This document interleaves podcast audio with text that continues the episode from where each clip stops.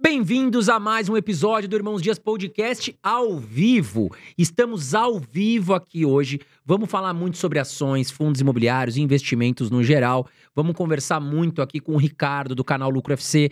Ele que já é a quarta ou quinta vez que está aqui com a gente, sempre é um sucesso. Eu sei que vocês gostam muito do Ricardo, então fiquem até o final. E detalhe, tá? Detalhe, quem está entrando agora já vai deixando as suas dúvidas aqui no chat para que no momento certo, eu vá aqui para o chat e leve as dúvidas para o Ricardo. Eu quero tentar responder o máximo de dúvidas de vocês. Então vão deixando as dúvidas aí, tá certo? Bom, vocês vão perceber que hoje nós não teremos a participação da Carol Dias, tá certo? Por um probleminha de saúde, ela não pôde estar aqui conosco. Como é um episódio ao vivo, a gente não podia remarcar. Então estarei eu e o Ricardo atendendo aqui vocês da melhor forma possível. Vamos comentar muita coisa legal no mercado. O mercado que está voando, tem tudo para voar ainda mais em 2024.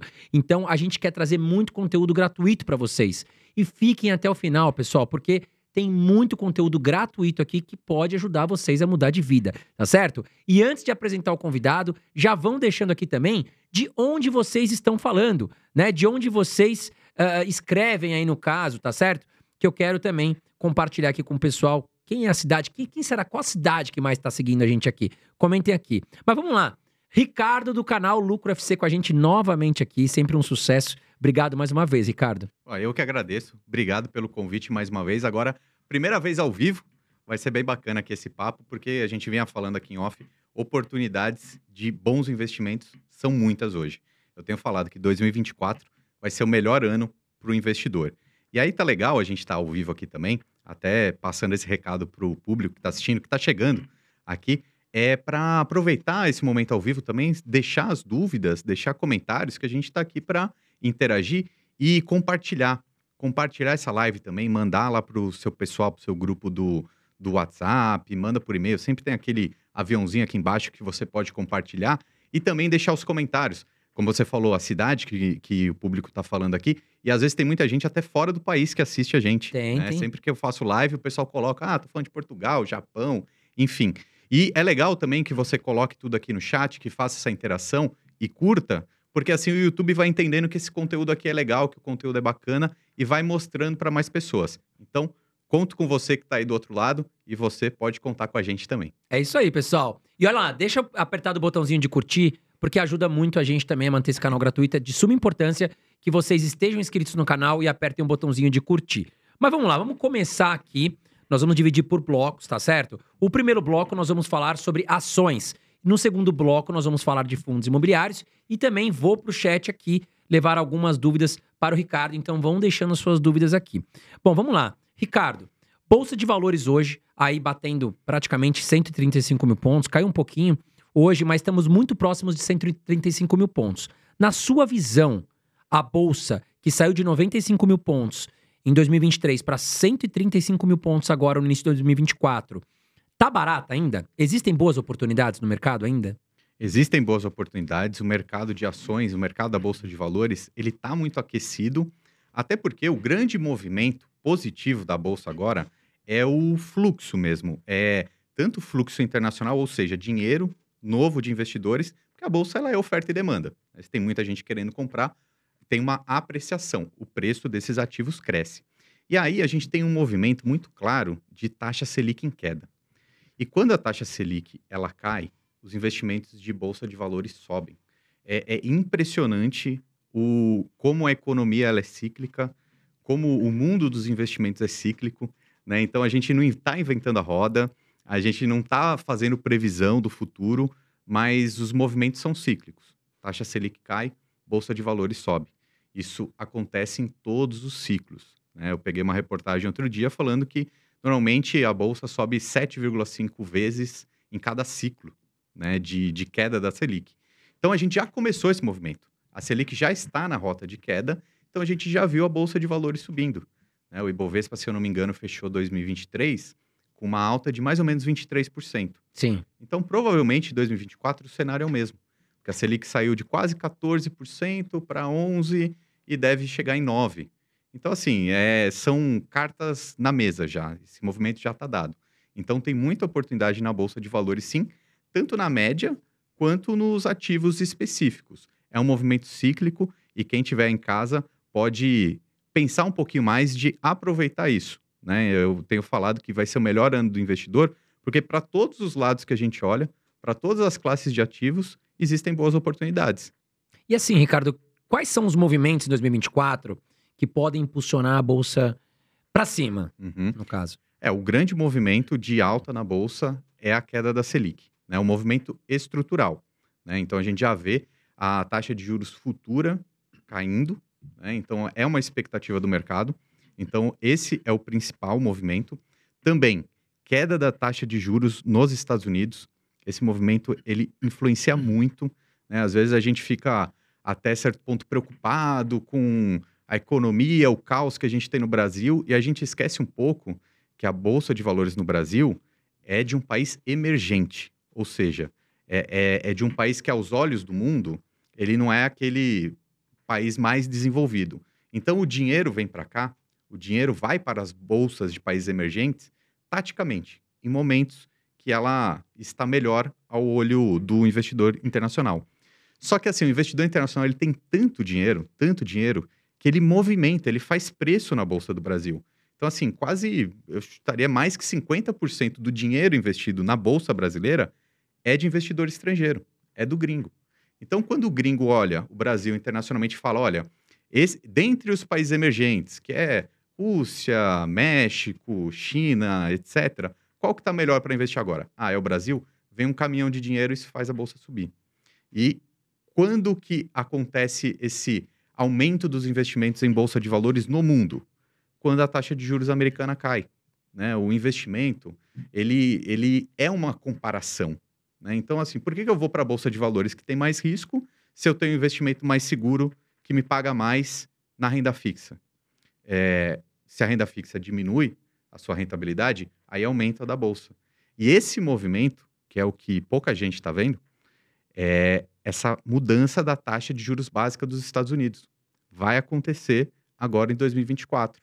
E vai impulsionar, então, mais ainda a bolsa. Porque a gente vai, ter Vai. uma entrada forte de gringos aqui, Exato. né, Ricardo? O cara começa a ver o prêmio lá fora diminuir, ou seja, a própria renda fixa deles começar a pagar menos, né? Porque a gente fala, pô, 5,25% lá fora, para eles é, é um recorde histórico. Eles não estão acostumados com, com uma taxa tão alta, né? Quase 20 anos. É é a maior taxa de juros básicas lá dos Estados Unidos dos últimos 20 anos. E o cara, tá, o cara também se acomoda na renda fixa lá, é né? lógico, se 5% ao ano para o americano, 5% em dólar, é super alto. Se você pegar uma empresa que pague dividendos em dólar, é, uma ação que pague esses dividendos, pague 5% ao ano, é muita coisa. Né? Isso não, não tá no padrão. Então, assim, se o título público americano, o tesouro direto dele, está pagando 5%, o cara ele tira dinheiro da bolsa. Ele fala: olha, vou aumentar minha fatia de renda fixa e oferta e demanda. Mais gente vai para renda fixa, a bolsa não sobe tanto. Sim. né? Então, isso acontece lá nos Estados Unidos e espalha para o mundo inteiro. Como o, o- Porque o mundo inteiro investe nos Estados Unidos. E o mundo inteiro vai falar assim: olha, se está mais. é, se está menos rentável lá, o investimento super seguro, vou começar a colocar um pouquinho mais investimentos arriscados. E aí ele coloca o 0,01 que um fundo de investimento gringo coloque no Brasil, já faz um impacto gigantesco. É uma, é uma onda aqui na, na Bolsa Brasileira. Então, esse é o grande movimento. Diminuição da taxa de juros no Brasil, que já começou, e a diminuição da taxa de juros básica norte-americana, que ainda não começou. né? Então, esse movimento deve começar é, lá para março, provavelmente, até o final do ano.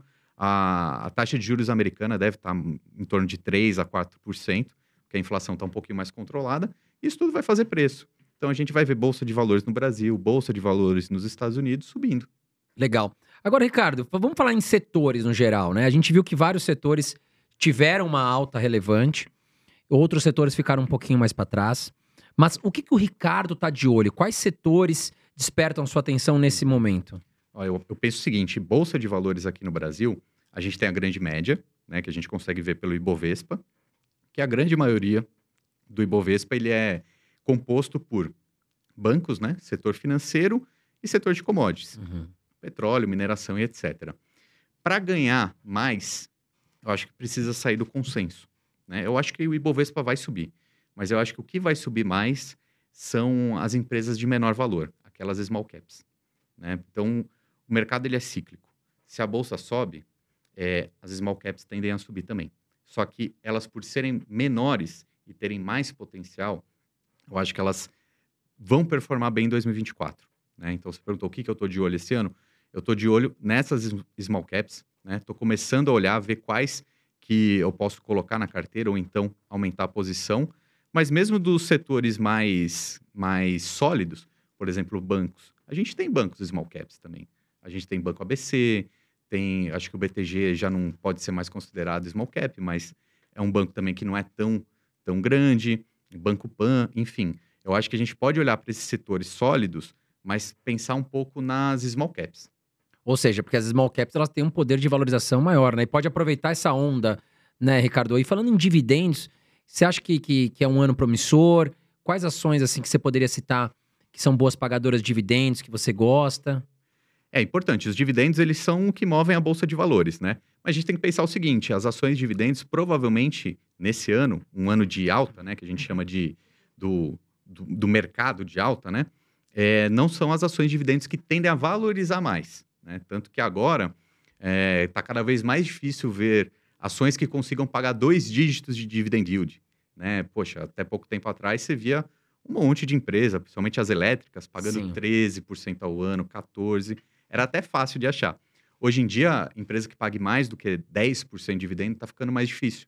Até porque a, as ações, elas valorizaram, né? Então, o dividend yield, ele depende do preço. Então, como tudo estava muito barato o ano passado, era mais fácil conseguir o dividendo alto, né? Então, vale a pena? Continua valendo a pena investir em dividendos? Sim. Não são as ações que mais vão valorizar? Acredito que não, né? Mas aí a gente pode a gente pode trazer algumas lições para cá, até pensando em dividendos para 2024. Outro dia eu vi um estudo que eu achei interessante falando de algumas apostas, algumas algumas ideias de dividendos para 2024 baseado no lucro das empresas. Então aqui, ao invés da gente simplesmente olhar o dividendo passado, assim, olha, Taesa paga muito dividendo há muito tempo, BB Seguridade paga muito dividendo, é, um outro olhar que é o seguinte: quais empresas estão lucrativas em 2022, estiveram lucrativas em 2022, continuaram em 2023 e tendem a ficar lucrativas em 2024 também. Porque a gente precisa sempre lembrar que quando a gente investe numa ação, ela representa uma empresa. E no fim das contas, a empresa tem que ter lucro. Se a empresa tiver lucro, ela vai dividir conosco em forma de dividendos ou ela vai reinvestir nela mesma e a ação vai valorizar. Então, no fim das contas, a gente precisa saber quais empresas que vão ser lucrativas. E aí, nesse estudo é, que, que eu li outro dia, as, a top 3, as três ações que, tem, que seriam a aposta de manter a lucratividade e pagar dividendos, a primeira era a Metal Leve, que é a Metal que pagou Leve. muito dividendo, né? Pagou muito. Mas no ano passado fechou com altíssimos dividendos. Foi quase 30% Absurdo, de dividendo né? em 2023 né, que é a Metal Leve, é a Mali, Mali Metal Leve, né, que é uma empresa, empresa alemã. Uma empresa alemã de auto, autopeças, né? Sim. É uma indústria mesmo, né? Talvez não seja aquele setor mais perene que a gente está acostumado com as ações de dividendos, mas ela paga, né?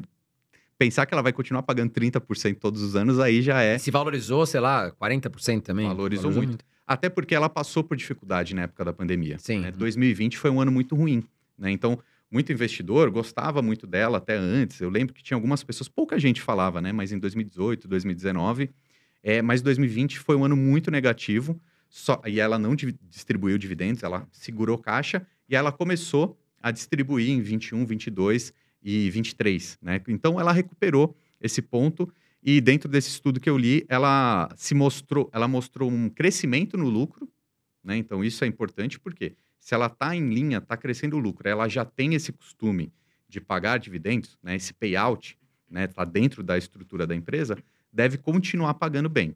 Mas fica logo, fica esse alerta, né, que não é porque pagou 30% no ano que vai continuar pagando sempre. Mas ela é uma empresa que ela está lucrativa. E para completar esse top 3, uh, o segundo lugar estava a Copasa, que é a empresa de saneamento lá de Minas. Estava é, dando uma olhada, até gravei um vídeo lá para o meu canal outro dia está super valorizada, assim, tá no topo histórico. Então, provavelmente ela não é uma ação que tende a valorizar muito, mas está entregando bons dividendos, né? Essa aí sim, a essência de uma empresa perene, né? Saneamento básico, é, energia elétrica, bancos, etc.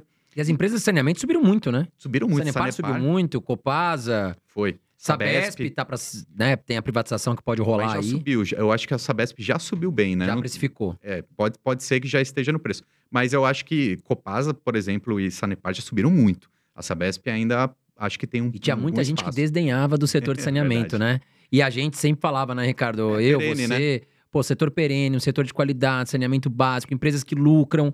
Não tem o porquê estar naquele valuation tão baixo, né? Exato. Estavam muito baratas, né? E, e aí, para completar esse top 3 aqui, uma empresa bem diferente, é, que também vai pagar, provavelmente vai pagar bons dividendos porque está lucrativa, é a Brasil Agro.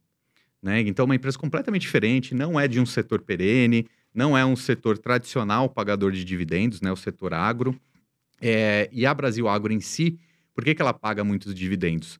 É porque ela tem, dentro da estrutura, do modelo de negócio dela, é fazer o desenvolvimento desse terreno, da cultura, do plantio é, do agronegócio. Então, ele desenvolve uma terra e aí ela, ele vende, né? Ela vende essa terra. Então, em alguns momentos, quando acontece de desenvolver e fazer essa, essa venda, esse desinvestimento, aí ela tem um bom lucro.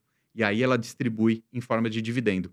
Então, olha só, então a gente está falando da mesma coisa que todo investidor gosta, que são os dividendos, mas formas muito diferentes de ganhar esse dividendo. Sim. né? Então, uma empresa, por exemplo, a Brasil Agro, é muito vo- mais volátil esse pagamento de dividendo. Vai ter um ano que vai pagar 20%, porque deu certo né, aquele, aquele movimento, aquele projeto, mas pode ser que no outro ano vá pagar menos, porque não teve essa, essa previsibilidade né, da- das receitas. Quando a gente fala do setor elétrico, por exemplo, Transmissão Paulista ou a Taesa, É muito mais perene, né? é muito tranquilo. É um reloginho que vai continuar pagando super bem. Não, não acho que vai val- supervalorizar também, mas sim, misturando a valorização com os dividendos, são empresas super tranquilas, né? Boa. Você considera que essas três empresas são empresas para longo prazo, Ricardo? Olha, para longo prazo, talvez, mas eu acho que, assim, longo prazo, nesse caso, eu penso a cada dois anos, sabe? Tá. Do jeito que eu gosto de fazer meus investimentos, assim, eu, eu brinco que é difícil comprar, é, mas é mais difícil ainda vender, Sim. né? Mas mesmo assim, a cada dois anos, pelo menos dentro da, da regra que eu estabeleci para mim, a cada dois anos eu preciso reavaliar. Eu não certo. gosto muito de comprar e fechar o olho e simplesmente segurar. Né? Então, porque com dois anos você consegue ter uma, um- uma certa leitura do movimento. Sim. Então, por exemplo, olha, eu estou falando aqui, sei lá, metal leve, é, Brasil agro, dá para prever mais ou menos como vai ser esse ano. De repente, dois, não dá para prever muita coisa, né? Então, assim, na no meu jeito que eu gosto de investir, a cada dois anos eu acho que tem que reavaliar. Legal. Pessoal, lembrando que estamos ao vivo, hein? Estamos ao vivo aqui, então tô acompanhando o chat aqui. Vamos dar uma olhadinha no chat aqui, vamos mandar um abraço pra galera que merece. Né, olha lá, o Emerson Brito, o Reginaldo Barros, um grande abraço pra vocês. Copiador Online, o Olisson, um grande abraço. Verônica Pires, Judivan, Erickson Bassotto. Bom, pessoal, muita gente falando de IRB aqui também. Glauber, Cláudia Aparecida. Pessoal, um grande abraço pra vocês. Estamos ao vivo. E olha, quero pedir pra vocês, né, que apertem o botãozinho de curtir, tá aqui embaixo, ó. Vai ajudar muito a gente aqui a entregar mais esse conteúdo para outras pessoas. Ao vocês apertarem o botãozinho de curtir, a gente consegue entregar mais e mais esse conteúdo para outras pessoas, tá? Funciona que o algoritmo do YouTube gosta que vocês apertem o botãozinho de curtir e ajuda muito a gente, tá? Então não deixem de apertar o botão de curtir e aí daqui a pouquinho eu vou pro chat e vou trazer três perguntas de vocês aqui pro Ricardo, tá? Estamos ao vivo, então já já eu vou aqui pro chat. Agora, Ricardo, é, falando sobre a questão da queda da taxa Selic, né? Alguns setores a gente percebe que já decolaram, assim, já, já, já surtiu um efeito. Por exemplo, construção. Sim. Nós vimos algumas empresas de construção que já subiram, já se valorizaram, com essa, até se anteciparam a queda de juros. Mas outros setores que era para também subir, digamos assim, ainda não estão não tão reagindo. Por exemplo, o varejo Uhum. né? O que, que você pensa? O que, que vai acontecer com o varejo em 2024? Muita gente questionando, poxa, Magalu é uma boa agora, Uhum. Casas Bahia é uma boa. O que, que você pensa desse case? Vamos falar primeiro do varejo né, eletrônico, digamos assim, mais do e-commerce. Sim, é. O setor de varejo ele é um setor mais complexo, né? A gente não pode simplesmente achar que taxa de juros cai, é, o varejo sobe, né? Porque o varejo, na, na, na essência ali, depende muito do crescimento do país. Porque as pessoas, se elas estiverem com dinheiro na mão, elas vão consumir. Então, elas dependem muito é, de um PIB crescendo, né? É, precisa, a- a- precisa fazer a lição de casa também, as famílias tudo mais. E então passamos por dois ou três anos muito difíceis, né? Até por causa da inflação super alta. É, várias empresas do varejo elas têm muita dificuldade de, com a própria margem de lucro da, das operações. Né? Então, é um setor que eu vejo com, com muita dificuldade. Né? Então, por exemplo, via varejo, né, as Casas Bahia agora, é, acho difícil, a, acho difícil voltar é, a patamares tão altos quando estava naquela euforia da via varejo a 20 reais, enfim, acho difícil. Magalu também é, é uma outra empresa, aquela ideia, quem tinha há três, quatro anos atrás é outra empresa, é outra visão que o mercado tem. Então, assim, não, não sou otimista para essas empresas. Por outro lado, a gente sabe que algumas, algumas empresas sempre são as vencedoras, né? Então, Mercado Livre, por exemplo. Mercado Livre está voando. Né? Então, e, e, acaba que essa concorrência prejudica aquelas empresas que precisam de um turnaround. Né? Por exemplo, as Casas Bahia. Se a gente tem empresas mais redondas voando, né? Mercado Livre, você faz uma compra, pelo menos numa grande cidade, é capaz de você receber no mesmo dia. A logística é absurda do é Mercado muito Livre. bom. É muito agressiva. E o aplicativo, ele é muito bom de usar. Então, assim, é uma dificuldade para os concorrentes.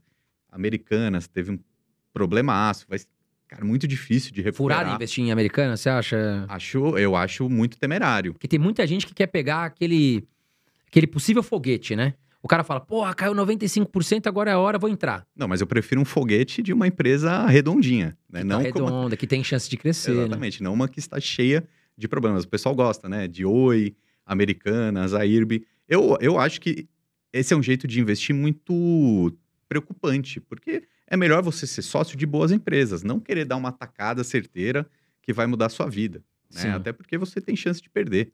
Né? Então eu prefiro ser sócio de boas empresas.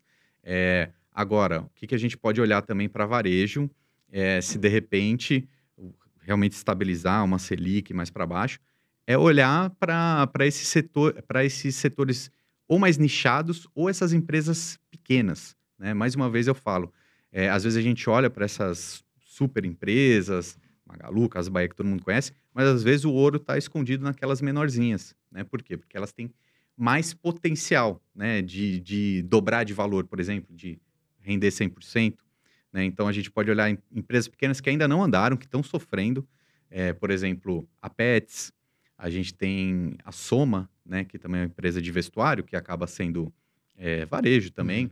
É, Vivara, Vivara eu acho que já está voando muito bem. Né? Então, é, olhar para varejo, eu não olharia para essas grandes, eu olharia para essas pequenas, porque é um acerto que elas têm, dependendo do cenário econômico, PIB subindo, Selic baixa, um acerto que essas pequenas têm, aí que pode estar uma tacada boa.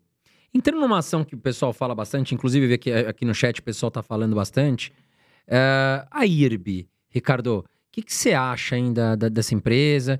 Ela vai conseguir se recuperar? Porque era há uns anos atrás era uma Ferrari na bolsa de valores. Todo mundo gostava de IRB, era uma empresa para longo prazo, uma empresa segura para se investir, de um setor perene que é o de resseguros né? O que, que você acha da, da, da, do case IRB? A IRB, ela, ela era um, um, foguete, todo mundo ficava de olho, era aquele dia na bolsa, mas era uma fraude, né?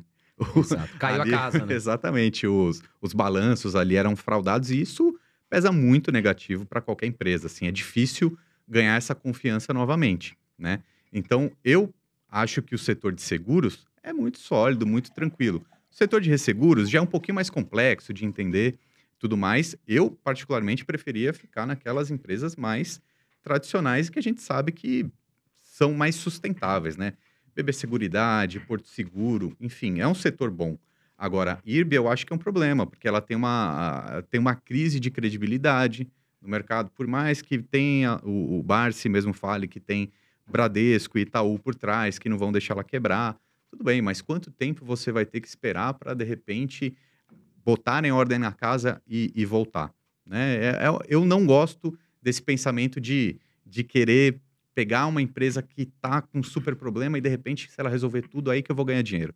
Eu prefiro ser sócio de empresas que eu confio. Eu, preciso de, eu prefiro ser sócio de empresas que, assim, eu vou dormir tranquilo e eu sei que tem, tem muita gente lá dentro que está fazendo aquilo acontecer. Né? Então, se a gente olha, é, é, é difícil a gente, como ser humano, olhar para o longo prazo. Né? A gente sempre pensa no curto prazo naquela próxima tacada que vai me trazer muito dinheiro. É, só que esse pensamento ele é ruim na bolsa de valores. Agora, se você pensa em ser sócio de uma empresa porque você gosta do serviço que ela faz, você consome aquele produto, aquele serviço e você vira sócio, essa, essa é a palavra. Você quer ser sócio de uma empresa que você nem frequenta, que você nem usa? Não. Então, se você é, tem o pensamento sócio, aí fica fácil ganhar dinheiro no longo prazo. Exatamente. Você falou uma coisa importante, a questão do longo prazo, né, Ricardo? Porque às vezes o cara ele investe, por exemplo, Sanepar. A gente já falou de Sanepar. Eu apanhei muito na, no meu canal, porque eu sempre defendi o case de Sanepar. Eu falava muito, porque eu acompanhava muito de perto uhum. os números. Então eu entrava mês a mês para ver como é que estavam os reservatórios de água, se estava se tava subindo, como é que tá, porque passou uma época que os reservatórios no Paraná estavam baixos. Uhum. E foi uma época péssima para Sanepar. Por quê? Não chovia, os reservatórios estavam em, em, em baixa, lembrando que ela faz entrega de água, então é o produto dela que estava em falta. Ela teve que as pessoas tiveram que fazer um revezamento de água, né? O, o a cidade ali. É, então era 36 horas com água, 36 sem, bateu no lucro. Ao mesmo tempo era época de pandemia. A Sanepar não pôde aumentar as tarifas uh, na conta de água da população. Cara, tudo estava ruim pro lado da Sanepar. E mesmo assim ela continuava apresentando aumento de lucros. A gente olhava o valuation do Sanepar muito baixo. E aí eu falava, cara, essa empresa tá barata. Né? Lembrando sempre que a gente não faz recomendação de compra, a gente compartilha os nossos estudos. E realmente, cara, tava com PVP lá em, em 0,60, sabe? Tava muito barato.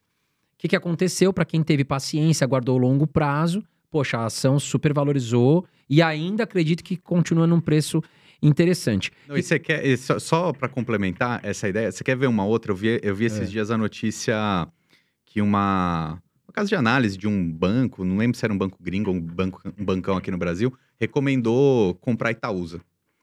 A Itaúsa agora acho que tá 10 ou 11 reais. Só que até outro dia tava 7 reais. Por que, que você não recomendou a compra em Itaúsa a 7 reais? Exato. Sendo que é a mesma empresa, é tranquila, é, é uma empresa super papai com mamãe, assim, não tem nada de risco, né? Então, às vezes você fica esperando, o que, que você está esperando, né, para comprar uma empresa que é sólida, é tranquila e vai te trazer dinheiro para longo prazo? Você está esperando ficar cara? É, eu, como você disse, acompanha muito Sanepar. Eu acompanho muito Itaúsa. Itaúsa parece que tem um, um, um range ali, né? Fica entre R$ 7,00 e 13 E fica andando ali, ó. Se você pegar no 7, você vai ganhar. É muito melhor, porque o seu dividendo vai ser maior proporcionalmente. Exato. Por que, que você vai esperar bater os 13? Porque não, agora eu vou comprar. agora é a mesma empresa.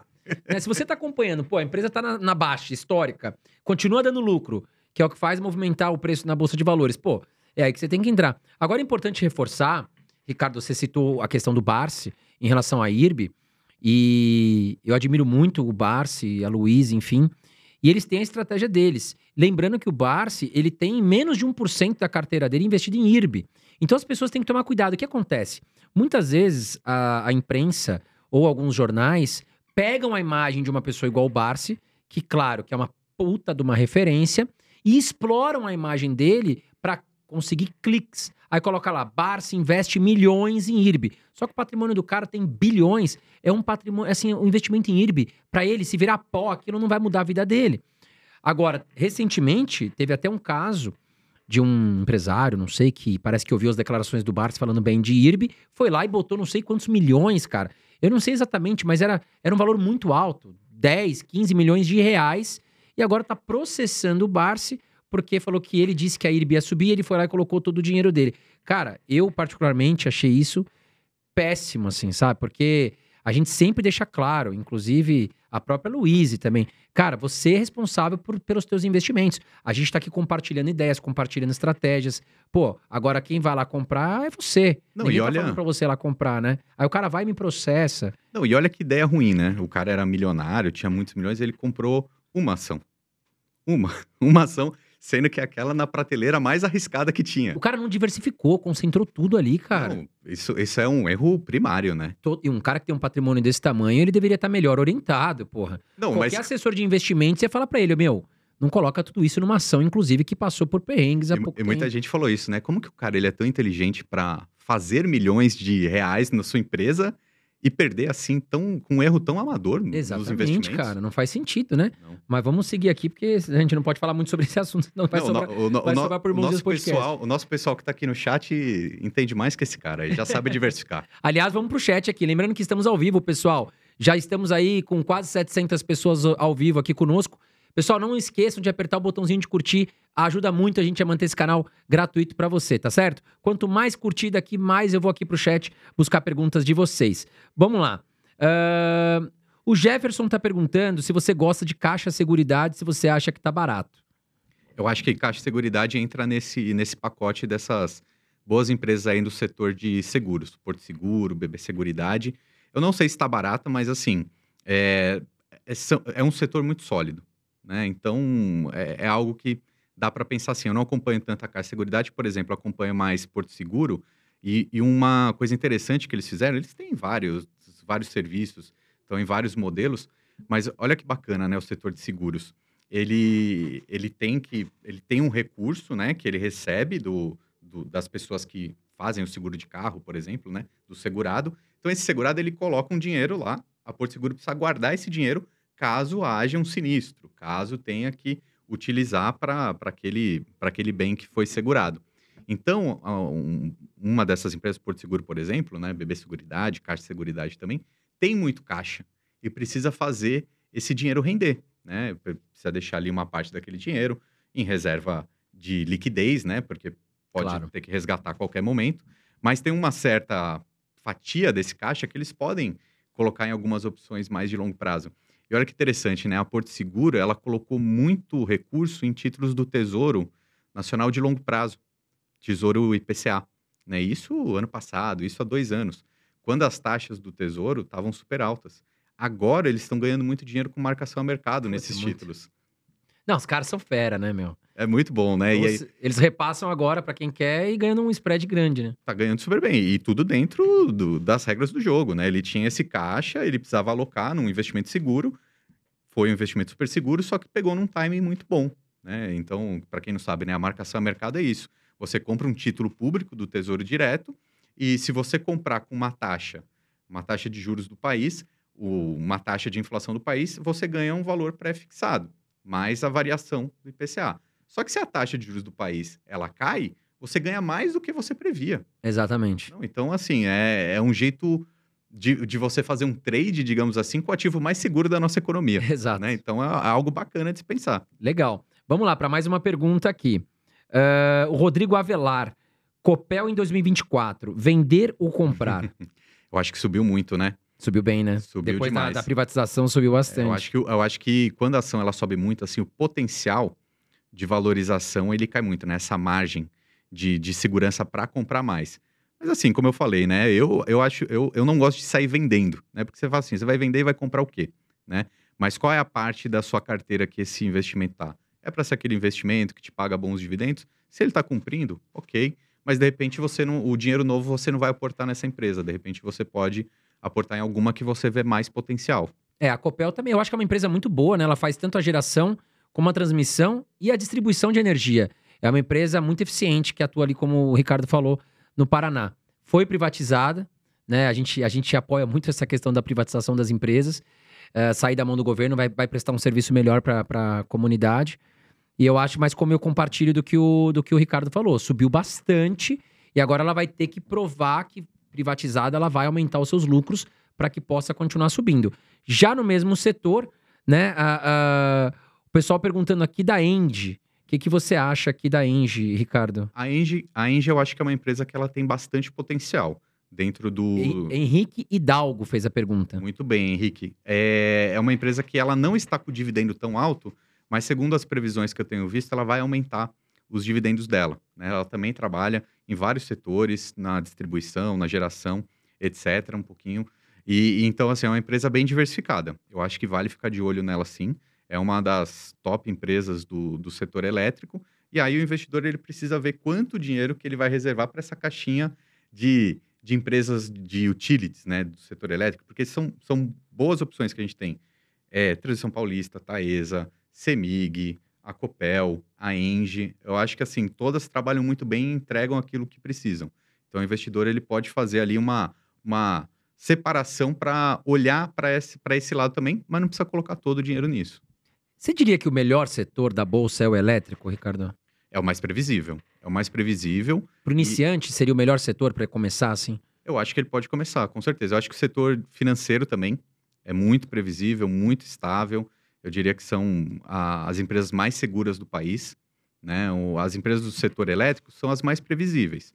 Só que, por exemplo, elas têm, têm que vencer aqueles leilões para continuar tendo esses contratos para mais longo prazo. Então, por exemplo, às vezes um- uma, uma dessas empresas ela ganha um leilão, ela tem uma concessão por 30 anos. Então, assim, durante 30 anos ela tem uma previsibilidade da receita absurda. Só que, e depois desse período?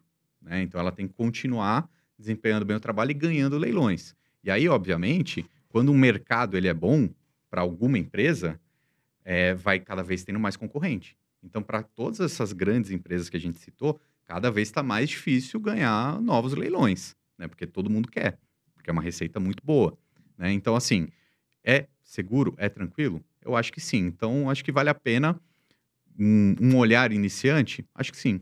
Vamos fazer uma, vamos fazer uma brincadeira. Primeira vez que eu vou fazer aqui esse, esse tipo de, de quadro. Um quadro novo, vamos falar assim. Acabou de vir na minha cabeça aqui. Vamos falar de cinco setores diferentes. Uma ação para cada setor. Você fala uma e eu falo outra.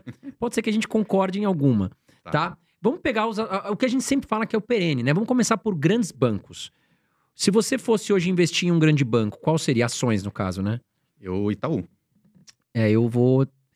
Para não, pra não falar Itaú, eu vou falar Banco do Brasil, que eu gosto muito.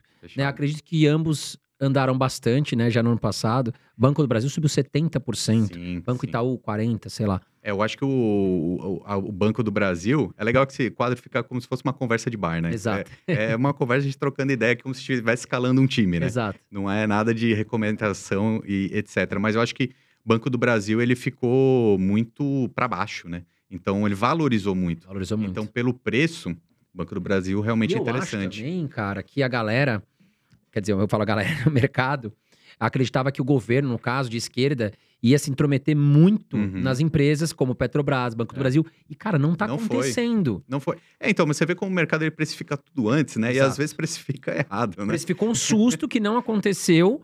E quem ficou posicionado ali Tranquilo. falou, cara, desencana. Se mexer, Exatamente. mexeu, vou ficar aqui posicionado. Ganhou muito dinheiro, né? Ou até quem apostou contra e comprou. E aí, por outro lado, Itaú já é uma empresa privada, já não tem tanto burburinho, tanto boato, mas é um banco de super qualidade. Demais. É, Pô, então- Banco Itaú, se a gente pegar as últimas aquisições, né, Ricardo? Ó, teve Bank Boston, Unibanco, Avenue, XP? XP, cara. Não, Itaú um- ganhou uma fortuna com a Não, XP. foi um case maravilhoso Eu acho que essa hoje compra o da XP. É a empresa que faz os melhores aportes, É. assim, aquisições de outras empresas no mercado. Mas isso funciona porque tem qualidade de gestão lá dentro. Sim. E dinheiro, adianta né? Tem dinheiro, mas tem a expertise e tem uma credibilidade vinculada. Né? E, e eles fazem bem feito. Agora, só para continuar essa parte dos bancos, o Bradesco ele ficou um pouco para trás. Né? Sim. O Agora- não tá atrativo, né? Quando fica para trás, aumenta o potencial de crescimento se Sim. der certo. Né? Então, assim, é, são muitas nuances que o investidor tem que decidir, mas nessa, nessa conversa aqui a gente pode falar bastante. Essa conversa de bar e a gente vai compartilhando todo esse conhecimento com as pessoas aqui. Quem está aqui com a gente, né? E ó lá, pessoal, aperta o botãozinho de curtir, se inscreva aqui em cima e ative as notificações, não esqueçam. Vamos falar então de elétrica, que Elétrica. é mais um setor também que a gente sempre fala que é um setor perene. É, eu vou na Taesa. A Taesa eu acho que ela está no setor mais seguro da, é, do mercado de energia elétrica, que é o de transmissão. Sim. né? A gente tem a transmissão paulista que também está pau a pau com a, com a Taesa. Mas é muita previsibilidade, porque quem faz a transmissão não depende de chuva, não depende do cara pagando a conta de luz, é só transmitir a e energia. paga bons dividendos porque é muito previsível, né? Exatamente. Então eu acho que é uma empresa bem segura. Eu vou de transmissão paulista. Seguros. Que a gente, Seguro? Seguros, a gente tem algumas empresas bem interessantes também. Eu gosto de Porto Seguro. Eu também gosto de Porto Seguro, cara. Eu, eu, assim, se eu falar. Eu, tem a BB Seguridade, que é muito boa também, mas eu iria de Porto Seguro. Ah, quarto setor, internet e telefonia. Telefonia vivo. Ah, vivo, não tem. Acho que É é, difícil, né? concura, né? cara? A gente vai ter a TIM e a Oi, mas a Oi não dá. Exatamente. A Oi tá. Sim, A Oi é Não, e é o que eu ruim. costumo falar assim também, né? É- é- esse é um jeito que o investidor pode pensar. Você consome aquele serviço daquela empresa que você vai ser sócio na bolsa. Exato. É, eu sempre gosto de contar essa história, que, por exemplo, quando eu mudei de apartamento, é, não tinha a internet da Vivo. Aí eu contratei a da Claro. E foi muito ruim, assim, a minha experiência. Foi uma internet lenta, que dava problema. E na- no apartamento anterior eu tinha da Vivo. Quando a Vivo chegou no prédio, eu troquei na hora. Uhum. E, e eu realmente eu acho que o serviço é melhor. Alguém que tá aqui no chat vai falar assim: não, mas a Viva é uma porcaria porque eu fico ligando lá e dá um monte de problema. Não tô falando que é perfeita. Mas dentre as opções que a gente tem, e é um setor extremamente perene, quem vive sem internet, sem telefonia, sem comunicação, né? Então, é, eu acho que ela, na nossa bolsa, é a vencedora. É, eu acho que, cara, é uma empresa lucrativa, paga bons dividendos. Sim. É, eu acho que é uma empresa redonda, né? É. A TIM, ok, também é uma boa empresa, mas na bolsa, falando de É. bolsa, né? Resultados. E aí A é tem legal, e é legal você falar isso, assim, paga bons dividendos. Às vezes a- o pessoal que está assistindo a gente aqui fala assim, ah, mas sei lá, a Vivo deve pagar o quê? Uns 8% ao ano? É pouco. Tem um monte de empresa aí que paga 10, 12. Mas calma, né? A gente sempre lembra que uma boa pagadora de dividendos, se pagar pelo menos 6% ao ano, num longo período, porque às vezes vai ter ano que vai ser melhor e É, aquela claro. empresa vai pagar mais. Só que assim, historicamente, se chegar na casa de 8% de rentabilidade só com dividendo, sem valorização, tá bom. Lembrando que é isento de imposto de renda, né? Exato. Ricardo, ainda dividendos no Brasil é isento de imposto de renda. E falando de um outro setor aqui, a gente pode falar de saneamento, né?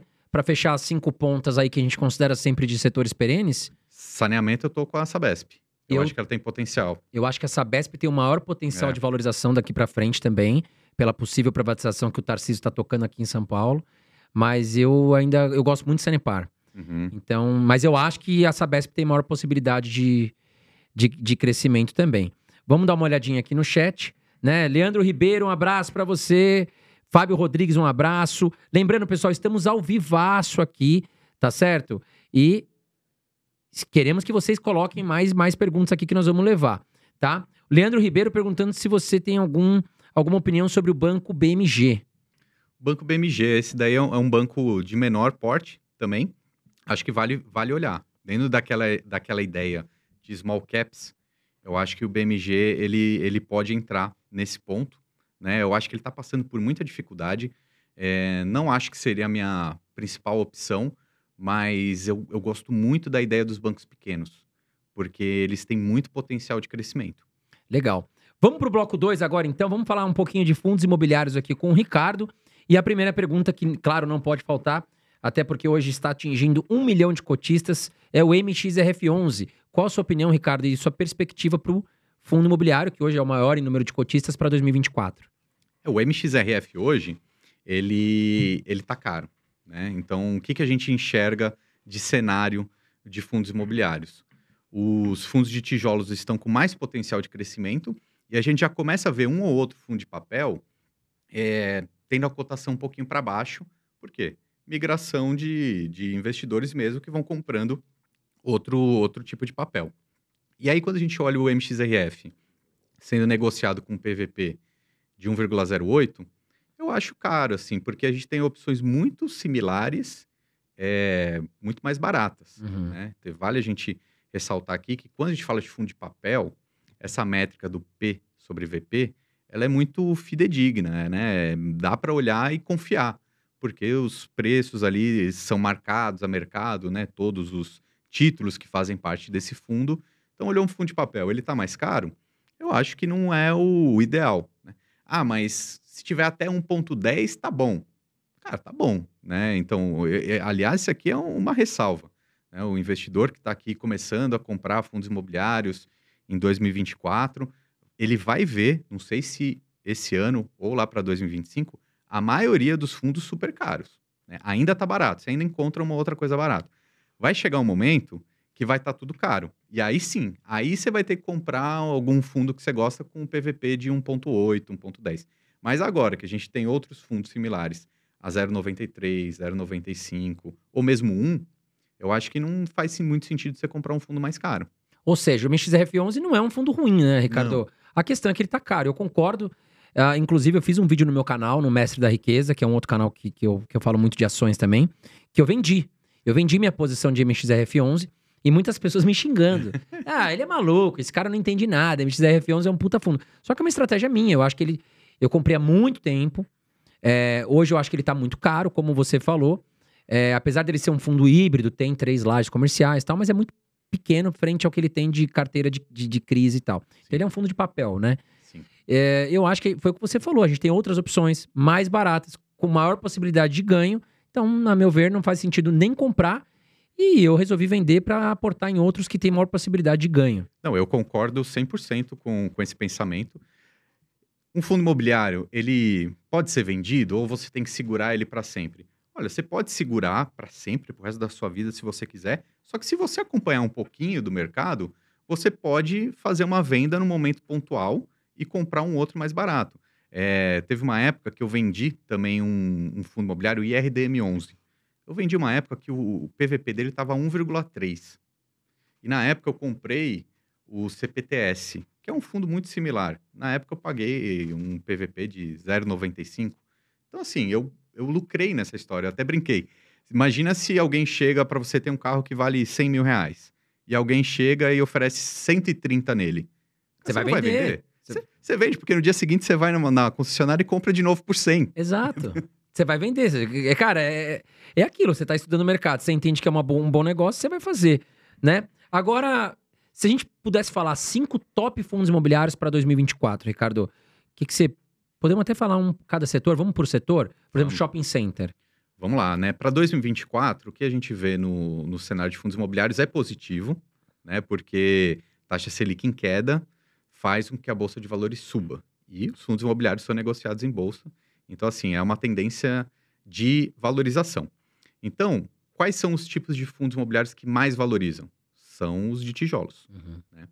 Então, vamos lá, né? A gente tem um cenário bem positivo para tijolo em 2024. É, pensando em setores, se a gente olhar o setor de shopping centers. Subiu bastante em 2023, né? Já subiu muito. Cara, em, em março, a gente olhava, por exemplo, a, HS, a HSML, a 0,70 PVP. O XPML sempre foi um pouco mais caro, mas até o VISC 11 estava com 0,90. Uhum. Tinha muita opção. O Mal 11 com 0,75. Tava de já graça. Subiu, já subiu muito, mas eu acho que em, em 2024 ainda sobe mais.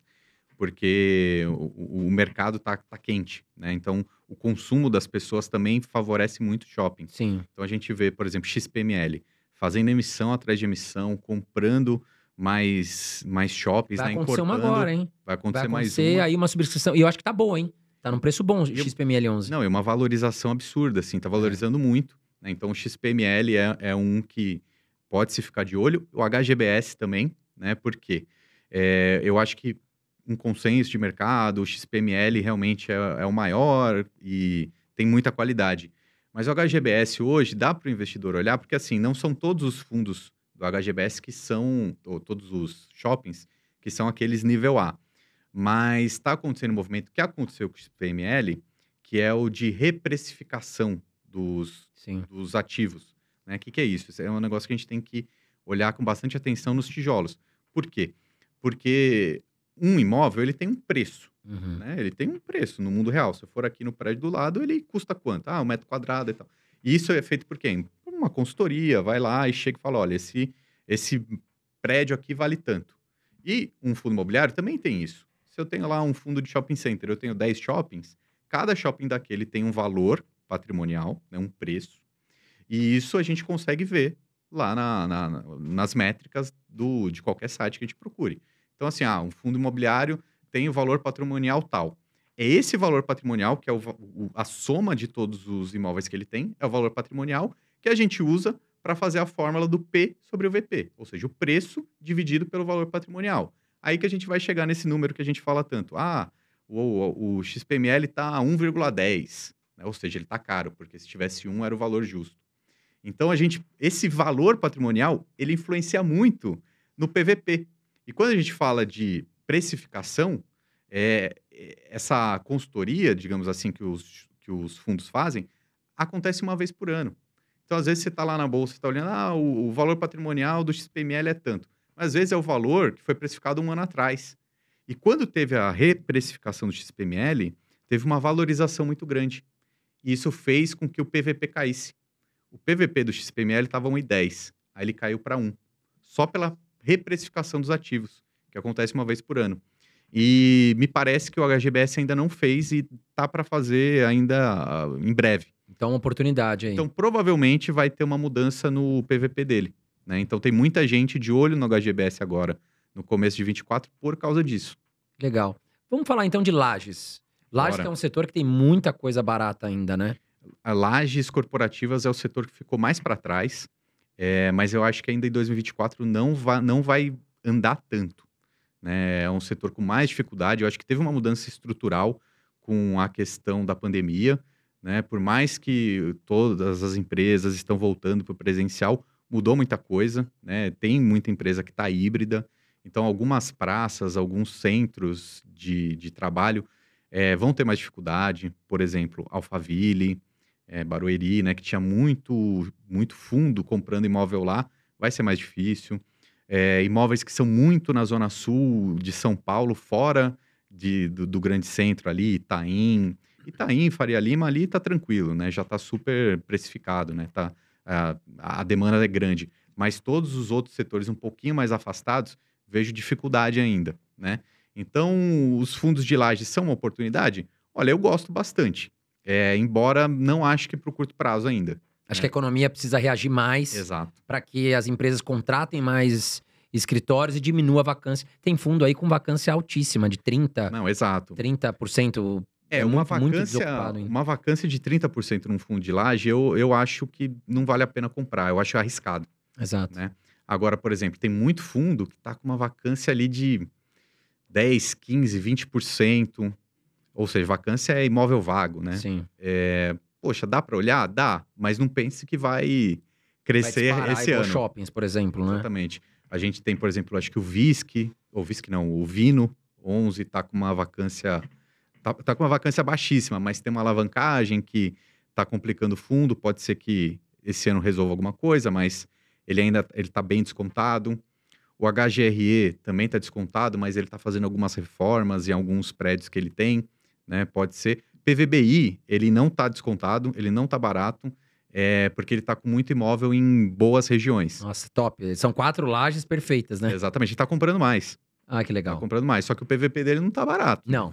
É porque também é imóvel na Faria Lima, Exatamente. Juscelino Kubitschek. Exatamente. Então é de alto padrão ali, Agora, por exemplo, aqueles que estão super descontados, tipo BC, JSRE. JSRE, acho que dá, dá para comprar? Dá para comprar, mas, cara, esquece que vai valorizar muito agora. Que vai disparar, né? Não é, não é a hora. Exatamente, você tem que comprar porque, assim, cara, gosto de- dessa ideia de lajes, imóveis, eu acho um setor seguro, enfim.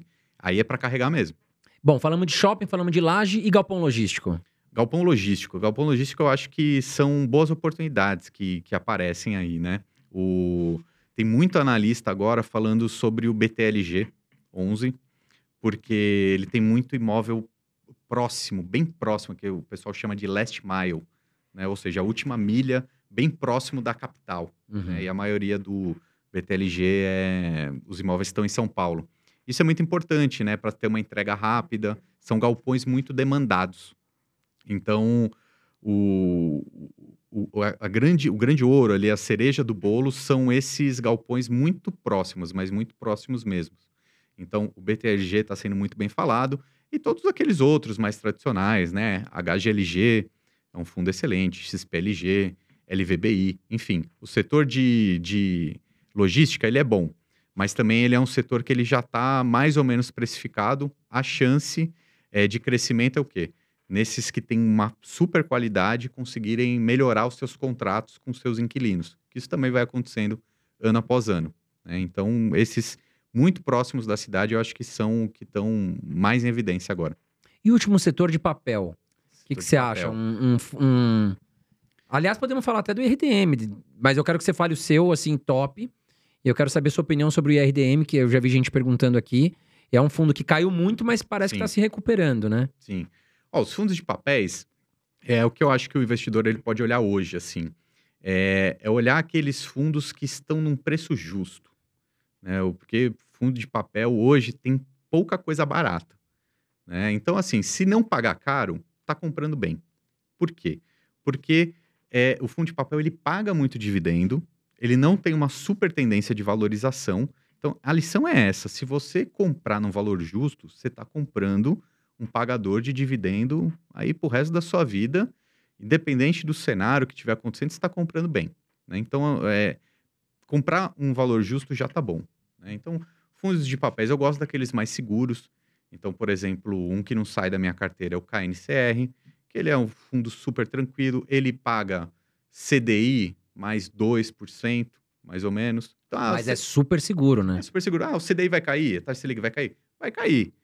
Então, se a Selic cair para 9, esse fundo vai ficar com dividend yield aí de 10 ou 11. Isento de imposto de renda, Isento tem que lembrar disso, né? É ruim? Não é ruim. Mas também é, é, o, o cara que compra, ele tem que saber o que ele está comprando, né? Não adianta ele achar que vai, que vai crescer horrores.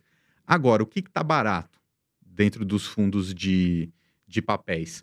São aqueles middle risk, né? Ou seja, o risco médio, que não são esses super high grade, né? Que, mas também não são aqueles high yield que são super arriscados. Quais que estão nessa categoria aí, middle risk? A gente tem, por exemplo, o IRDM11, a gente tem o CPTS, a gente tem um que não é muito falado também, que é o VCJR, que também tem muito contrato de inflação de- dentro dele, que vai estar sendo negociado a 0,9 entre 0,93 e 0,96 o PVP. A- as opções baratas que tem ho- hoje são esses middle risk. O RSR também está mais ou menos nisso. Então, assim, você está comprando um risco médio. Uhum. né? Então, entenda que pode ser que dê algum problema. O IRDM, por exemplo, deu muito problema, diminuiu o dividendo, caiu a cotação. É, particularmente, eu não, não tenho investido muito nos, nesses middle risks. O que eu diria para o público? Escolhe um deles. Escolhe um desses e tente se aprofundar. Eu acho que dentre todos esses que eu falei, todos deram algum problema em alguma coisa. O problema do IRDM foi, foi aquele efeito cascada dos high yield que ele tinha. né? Deva 11. O HCTR. Aliás, enfim. esses fundos, você acha que é uma boa agora? Você está você tá estudando o que está acontecendo? Porque depois daqueles calotes ali, muita gente deixou de lado É. esses, esses fundos, né? É, eu acho que essa queda que teve o HCTR, o DEVA 11, etc., acabou sendo uma lição para o investidor, né? Para ele se aprofundar mais naquilo que ele está investindo. Já falei isso muitas vezes. Um fundo high yield, ou seja, que ele é mais arriscado, ele é ruim? Ele não é o ruim, ele é uma ferramenta, um instrumento que tem no mercado. Só que você tem que saber o risco que você está correndo. né? Exatamente. Eu, particularmente, não gosto de correr riscos em fundos imobiliários. Na minha montagem da minha carteira de investimentos, fundo imobiliário é uma fatia muito segura. Então, assim, eu quero aqueles que eu vou dormir tranquilo. Então, o high yield entra na minha carteira? Não vai entrar. Tá? Então, ah, mas o HCTR caiu, tá super barato, ele vai subir. Cara, eu acho que ele tem uma escada muito grande para subir, difícil, eu não arriscaria. Agora eu vou te falar um negócio, viu, Ricardo? É, Eu fico até preocupado, na verdade, porque às vezes eu vejo, eu assisto o vídeo de outros influencers e tal, e muitas vezes eles colocam assim, poxa, 10 top fundos imobiliários e que estão baratos. E muitas É. vezes colocam HCTR, Deva 11, porque puxa lá o PVP, pô, 0,65. Pô, realmente, se você olhar o valuation, tá barato. Mas por que tá barato? Né? E aí eu acho que a gente precisa sempre deixar claro isso para os seguidores, né? Porque assim, tá barato, mas o risco é altíssimo. E o que tá barato pode ficar mais barato. Exato. Não é verdade? Porque ele tem uma carteira lá com 10 produtos, né? Lembrando que os fundos de papel investem em CRIs. Quatro deles já, já deu calote. Se mais três derem calote, o negócio vai vir para PVP de 0,3. Sim. Então o que tá barato pode ficar mais barato. A gente tem que tomar muito cuidado. Mas vamos voltar aqui pro chat, lembrando que nós estamos aqui ao vivo com o Ricardo do canal Lucro FC, que já é a vigésima vez, não brincando, a quarta vez. Primeira tá vez aqui. ao vivo. Primeira vez ao vivo, tá certo? Nós passamos de 800 pessoas aqui ao vivo com a gente, pessoal. E sempre eu peço aqui, sou chato nisso, mas apertem o botãozinho de curtir. Quanto mais curtidas nós tivermos, mais eu vou aqui pro nosso, pro nosso chat. Quem quiser deixar um super chat também, manda aí que a gente vai ler pra você, tá certo? Crank, um grande abraço pra você, sempre presente. Matheus Felipe, ó lá, aqui no Japão, tá certo? Ó lá, ele falando inclusive que gosta do, do HGBS, mas tá caro. Tá certo? Ó, outro aqui falando que vendeu o MXRF11, o Anderson Castro. Já já nós vamos fazer perguntas aqui, pessoal. Então, vão colocando as perguntas de vocês aqui, que eu vou levar aqui as perguntas para o Ricardo. Vamos lá, ó. O Caio perguntou do KNSC. Você falou do KNCR, ele perguntou do KNSC. O que, que você acha? O KNSC, é um fundo que ele está sendo bem recomendado também, muita gente que eu converso tá, tá, tá gostando dele. Ele é, um, ele é um fundo que ele tem um pouco mais de inflação nele, né? O KNCR é só CDI praticamente, então ele é um fundo um pouco mais diversificado, né? A casa, né, que é a Quineia, que é a gestora, é importante a gente falar, né? A gestão, ela é muito importante em Muito. fundo imobiliário. E eu acho que cada vez vai ser mais. É, a gente viu muitos problemas dos fundos imobiliários agora em 2023. Eu acho que é um marco importante. Muita gente sofreu, infelizmente, que perdeu dinheiro, mas é uma maturação. É, o mercado ele vai ficando mais maduro. Né? Então, tanto o investidor quanto as gestões também. Né? Então, eu acho que é, a partir de agora, é, cada vez mais o investidor ele entende mais que o trabalho da gestão é importante. Então, a Quineia, por exemplo, tem vários fundos imobiliários, todos com histórico de 10 anos, super bem geridos.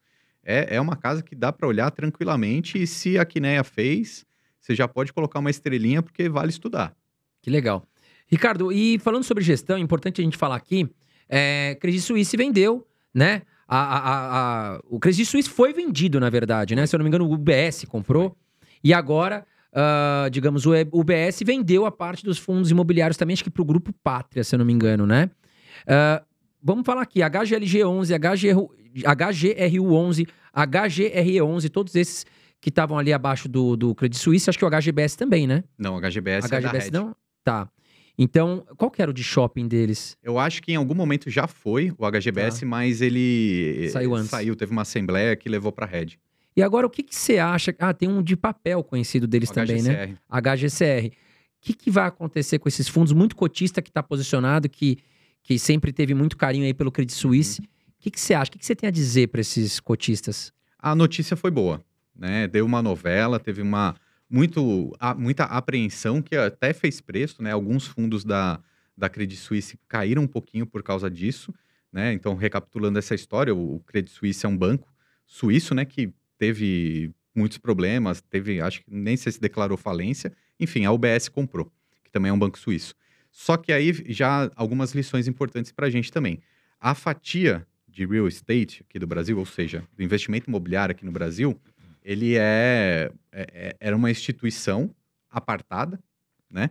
Então, o UBS decidiu vender essa, essa fatia, porque eles falam assim, ah, não quero tomar conta desse investimento em imóveis no Brasil. Vamos vender. Só que é um, um, uma casa, né, uma gestora muito renomada há muito tempo, entregando bons resultados para os seus cotistas. Então, muita gente queria comprar. Então, era muito valiosa. Então, ficou um debate assim: quem vai comprar a gestora de, de imobiliário da Credit Suisse no Brasil? E aí ficou um, uma tensão, por quê?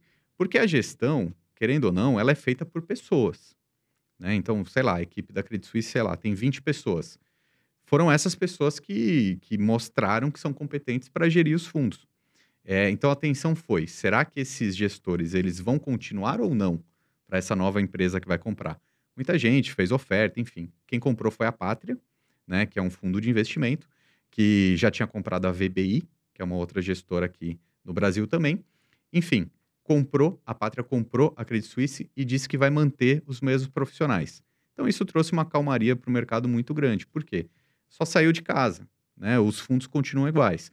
O HGLG continua bom, o HGRU continua bom, o HGCR continua também performando bem, né? Então deu uma tranquilidade e, e uma lição também que fica é que às vezes a gente age muito pelos boatos e às vezes fica muito preocupado. Às vezes, quem nem ficou sabendo dessa história estava mais tranquilo do que quem ficou acompanhando apreensivo. Porque, querendo ou não, é, a gestão é importante, ela é. Mas, no fim das contas, são os imóveis né, que fazem a diferença. Teve, teve gente que eu entrevistei, que eu conversei esse tempo, e falou assim: Poxa, mas o que, mesmo se mudarem os gestores, a equipe inteira mudar, do HGLG, por exemplo, que é um dos maiores fundos do Brasil, quanta burrada um novo gestor teria que fazer para queimar o patrimônio do fundo, sabe? Sim. Seria muito difícil você estragar isso que já foi feito também. De repente, num fundo de papel, que tem muito mais gestão, é, precise mais desse, do, do desempenho. Mas, enfim, foi algo positivo. Fica de lição para ninguém agir muito no boato e sempre lembrar que o imóvel, que o conjunto de imóveis é o patrimônio que você é sócio, que você é um pouco dono, né? Fica essa lição e a tranquilidade do investidor é essa. Legal. Pessoal, lembrando que a Carol Dias não está aqui, pessoa, algumas pessoas perguntando cadê a Carol, Matheus Felipe. A Carol hoje não conseguiu estar presente, ela teve um probleminha de saúde, é ao vivo aqui, estamos ao vivo, então se fosse gravado, a gente poderia talvez é, é, trazer a Carol em outro, outro momento para gravar, mas era ao vivo e a gente tem que né, exercer o compromisso com vocês. Então estamos ao vivaço aqui, não dava pra gente esperar a Carolzinha, ela tá doentinha, mas estará aqui na próxima semana conosco. A Carol, a Carol ia ficar feliz de vir aqui porque ela é fã dos fundos de shopping, né? Ela é. Não, ela adora shopping, cara, tá Nossa, louco. E, e acertou em cheio. Essa é porque consumir. Apesar que ela é pão dura, viu? Ela gosta de shopping, mas ela é ela gosta de fundo de shopping. Ela é excelente, ela gosta de fundo de shopping. Vamos lá pro chat aqui. Ah, Ricardo, pessoal agradecendo a gente aqui, só fera. O Kleber Co- Coto. Tord 11 já morreu? Estou perdendo mais de 4 mil reais nele. E É. estou segurando. É, eu acho que, assim, não, não morreu, mas você tem que pensar se. Eu acho que não pode se apegar à perda.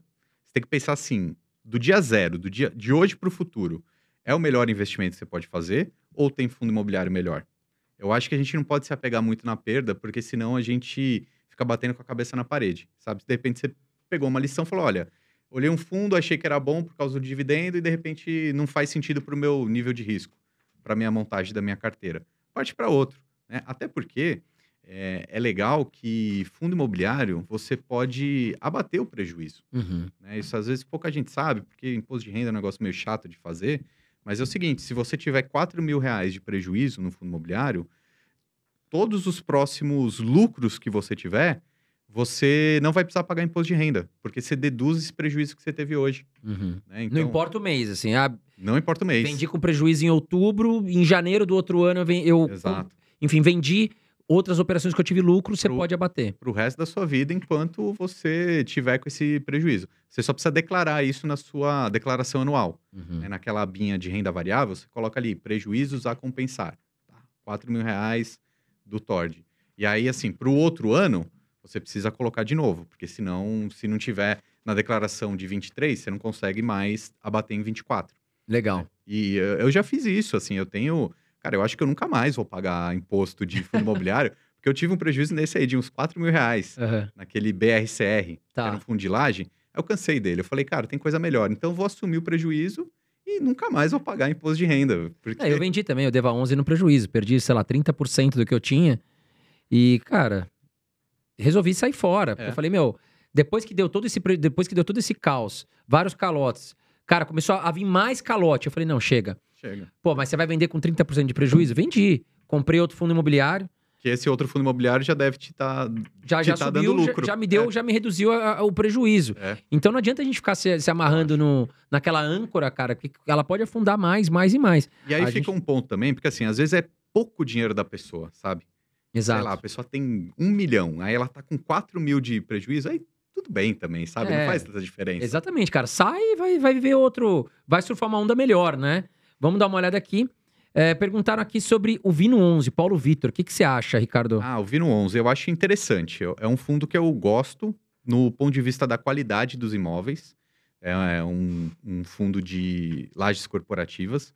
Eu gosto. A maioria dos imóveis aqui em São Paulo, todos locados, a vacância é super baixa, contratos de longo prazo. Ele só tem uma questão para resolver que está tirando é, o sono dos investidores, está dando dor de cabeça, que ele tem uma alavancagem. Ou seja, a- é como se ele tivesse pegado um dinheiro emprestado para comprar um empreendimento e aí ele tem que ficar pagando é, é, esse empréstimo que ele fez.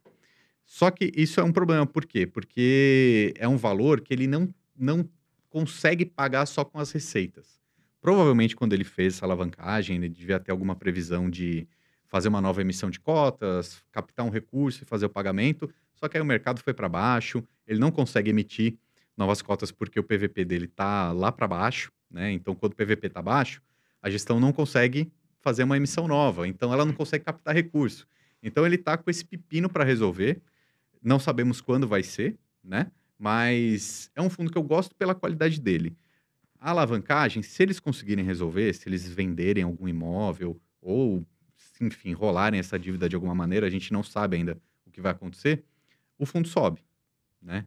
Mas é um fundo que ele tem um problema. Ele tem um problema, mas ele tem um desconto em bolsa. Então, fica na cabeça ali. do investidor. Se resolver, vai pra frente. Se não resolver, Pode cair mais. pode né? cair É mais. isso. e os Fiagro? O que, que você acha, Ricardo? Chegou pra Bom. ficar? Chegou para ficar. Já temos bastante opções. Você tem O- algum que você mais gosta? Os Fiagros, eles completaram dois anos né, da, da, da fundação deles. Acho que o setor de agro ele é muito importante no país e, e eu acho que essa estrutura dos Fiagros vai ser bom tanto para o pessoal do agronegócio quanto para o mercado de capitais. Eu acho que as duas pontas estão interessadas em fazer isso dar certo, né? É, obviamente, é, a gente ainda tem que ficar atento, porque já começaram a ter alguns problemas, alguns calotes. É muito parecido com fundo de papel, né? No, os fundos de papéis são CRIs, os FIAGROS são CRAs. Parecido. Títulos de renda fixa, títulos de dívida.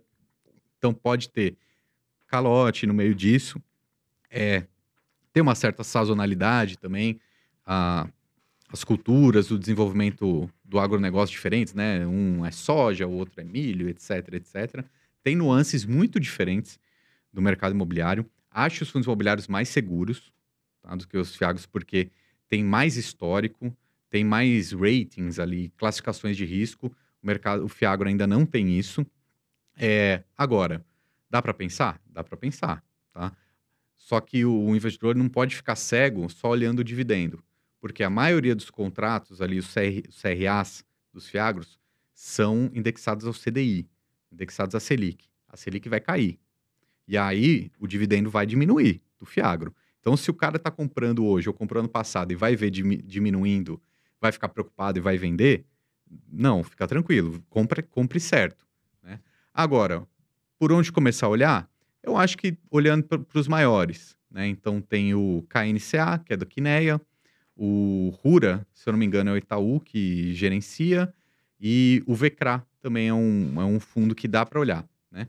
Eu, particularmente, ainda não investi nenhum né, na minha pessoa física, mas acho que está começando a ganhar mais maturidade dois anos de mercado, já dá para começar a ver quais são os fundos que vão dar problema ou não. Né? Daqui, a, daqui a um tempinho, com essa é, mais estabilidade, a gente vai conseguir enxergar melhor. Legal. Mais uma pergunta aqui do chat, né? Pessoal, lembrando que vocês ajudam muito a gente aqui compartilhando essa live. Então mandem para os seus amigos, nem que eles comecem a ver do início aí, tá certo? Não vamos pegar no meio do caminho. Mas é importante que vocês compartilhem, né? E sempre estejam aqui interagindo com a gente. Deixem as perguntas de vocês também, porque a gente tenta responder o máximo possível. Vamos responder mais uma agora. O Davi Muniz perguntando aqui do HTMX11. Se eu não me engano, investe em hotéis, né, Ricardo? O que, você acha desse setor de hotéis, inclusive? Não, esse, esse fundo HTMX, o fundo de hotéis, deu o que falar esses dias, porque ele valorizou muito. É, o PVP dele, se eu não me engano, tá em 1,36. Nossa, o que, que aconteceu? Estourou.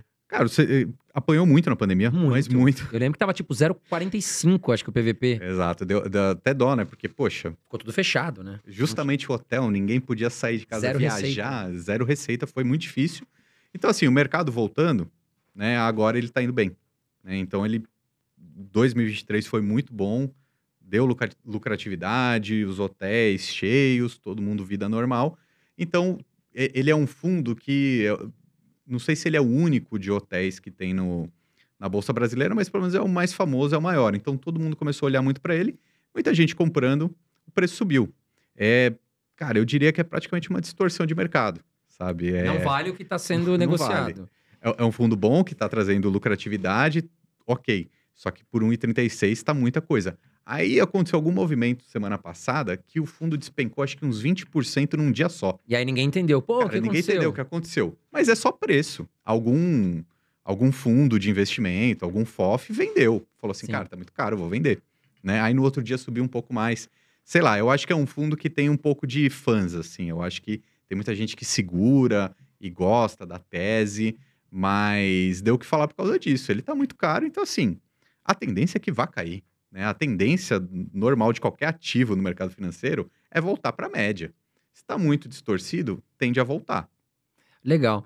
Perguntaram aqui também sobre fundos base 10, se você tem alguns que você pode uh, uh, compartilhar, que você gosta. É, hoje tem muito fundo base 10, né? Cada vez, cada, cada vez, vez, mais, mais né? né? O pessoal está gostando dessa ideia. Eu acho que é até legal, porque um, é, vai democratizando mais o mercado ainda, né? Eu, eu lembro que no começo do mercado de fundos imobiliários, se não me engano, já está fazendo quase 20 ou 30 anos, acho que 30, 30 anos já que tem a lei dos fundos imobiliários. Mas no começo, assim, uma cota de fundo imobiliário era mil reais. É, absurdo. Não era então, para qualquer um. Era muito difícil. Aí, de repente, se estabilizou esse consenso que é 100 reais. A maioria dos fundos na base de 100 reais. Agora está vindo esse novo consenso da base de 10 reais. No fim das contas, é a mesma coisa. Né? É o mesmo valor patrimonial, o quanto de dinheiro que você vai colocar, o quanto de dividendo você vai receber, é a mesma coisa. só muda a quantidade de cotas. Exato. É, mas eu, eu acho um movimento bacana. O MXRF 11 foi o que mais surfou praticamente sozinho durante muito tempo. Ele ficou tão famoso por causa disso. Por isso tem tanto cotista, né? Por isso tem tanto cotista. É, e acabou desempenhando bem, né, esse mercado. Mas agora o Vino, o Vino 11 também tá na base 10. O KNS... Não, KNSC? Acho que também tá, KNCC, né? ah, Veio pra base 10 Ah, também, então né? foi por isso que ele tá, tá- Todo mundo tá falando mais É. dele agora. CPTS foi pra base 10 também. Enfim, eu acho um movimento bacana. Fica mais acessível para o pequeno, iniciante, aquela pessoa que ainda tá começando com um É. pouquinho e pode até diversificar. E eu- é isso que eu queria saber de você. Como é que você tá diversificando sua carteira hoje, Ricardo? Quantos por cento você tem de fundo de tijolo? Quantos por cento você tem de fundo de papel, por exemplo? É, eu sempre busco, assim, partir do, do princípio de 50-50. E aí, dependendo do cenário econômico, eu vou mudando nos próximos aportes. Né? Eu não gosto, tipo... Agora, eu tô mais otimista para tijolo. Então, eu não tô vendendo papel para comprar tijolo. Eu tô comprando tijolo nos próximos aportes. Deixando o papel de lado, no caso.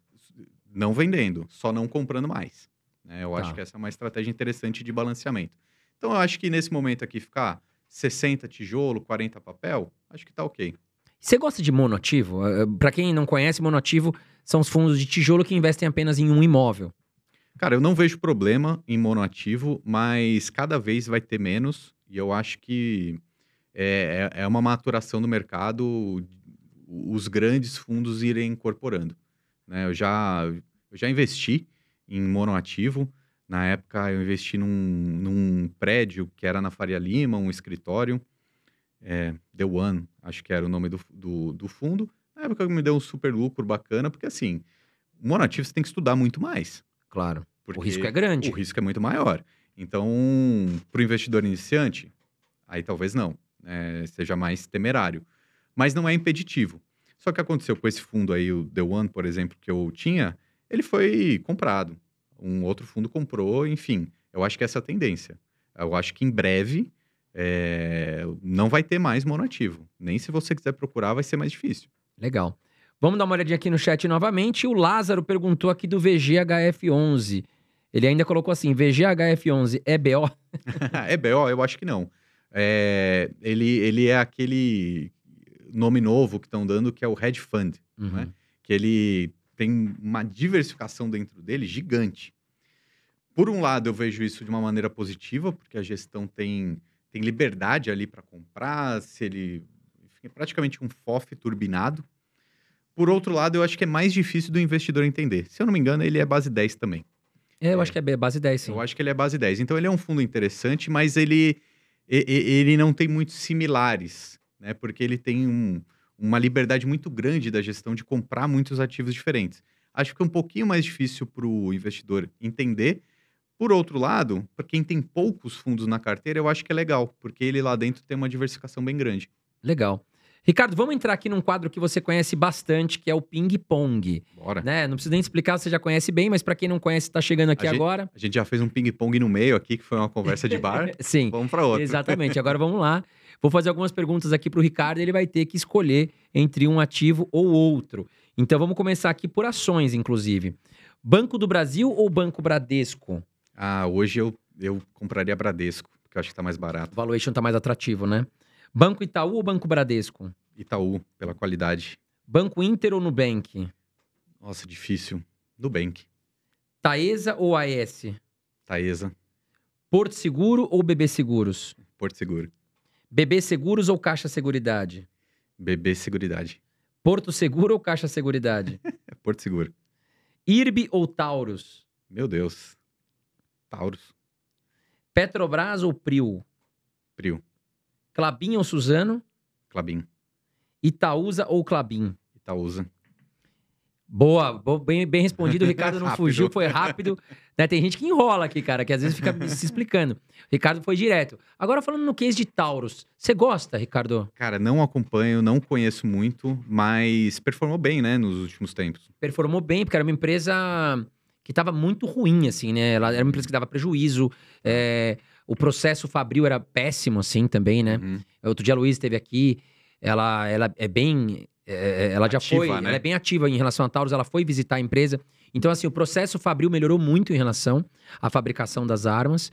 E a empresa teve uma nova administração, uma empresa que estava lotada de dívida, começou a reduzir, começou a dar lucro, começou a parar de entregar prejuízo, começou a entregar lucro, pagando bons dividendos. Isso atraiu o mercado. E ela tem feito contratos novos. Então, ela está fazendo contratos agora com muita empresa na, na Arábia Saudita, na Índia.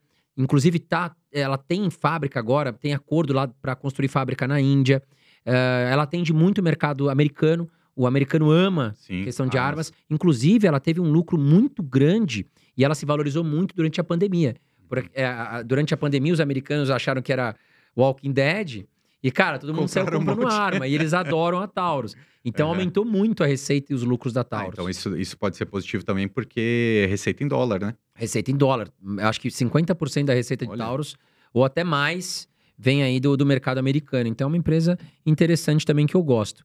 Ricardo, chegamos aqui ao final do nosso episódio, ao vivo hoje. Muito bom. Quero te agradecer e também, né, você deu o seu recado final, sua mensagem final, aonde encontrar o Ricardo, quais Ótimo. são os projetos do Ricardo, né, para que a galera aqui possa te acompanhar. Pô, eu agradeço muito o convite mais uma vez. É super legal esse papo aqui. Eu falo sempre, é, é fácil de falar. É, porque é o nosso dia a dia. é, pensar nesses investimentos para viver de renda um dia é muito legal. Então, fico bem feliz com o convite. Pode me convidar ao vivo, gravado. Fica eh, tranquilamente, estarei aqui para bater esse papo com vocês. E o pessoal aqui na internet, para me encontrar, procure por Lucro FC, né, como se fosse Lucro Futebol Clube. Tem o canal aqui no YouTube, produzo três vídeos por semana. No Instagram também pode procurar lá por Lucro FC. Falo muito sobre fundos imobiliários, sobre ações, investimento no exterior, enfim, tudo aquilo que a pessoa vai conseguir poupar e investir para viver de renda um dia. Isso é o que eu mais defendo. Não é ficar rico da noite para o dia, é você construir esse patrimônio dentro da sua realidade, com pouco dinheiro ou com muito, tanto faz. O importante é você fazer isso sempre para não precisar ficar dependendo de uma aposentadoria, do INSS, nada disso. Você que faz o seu plano de independência, de autonomia financeira e é simples. Então, quem quiser acompanhar Lucro FC, estou à disposição. Legal, Ricardo. Muito obrigado mais uma vez aqui com a gente, sempre sucesso. É, e para você, né, que não sabe, a Carol não pôde estar presente hoje, mas na semana que vem ela estará presente aqui com a gente, tá certo? Mais um episódio ao vivo com vocês. Respondemos muitos seguidores aqui, o chat hoje bombando. Quero agradecer todos vocês, tá certo? Desejar uma ótima noite, um bom descanso, bom trabalho e ótima semana para vocês. Um grande abraço, obrigado pela sua participação.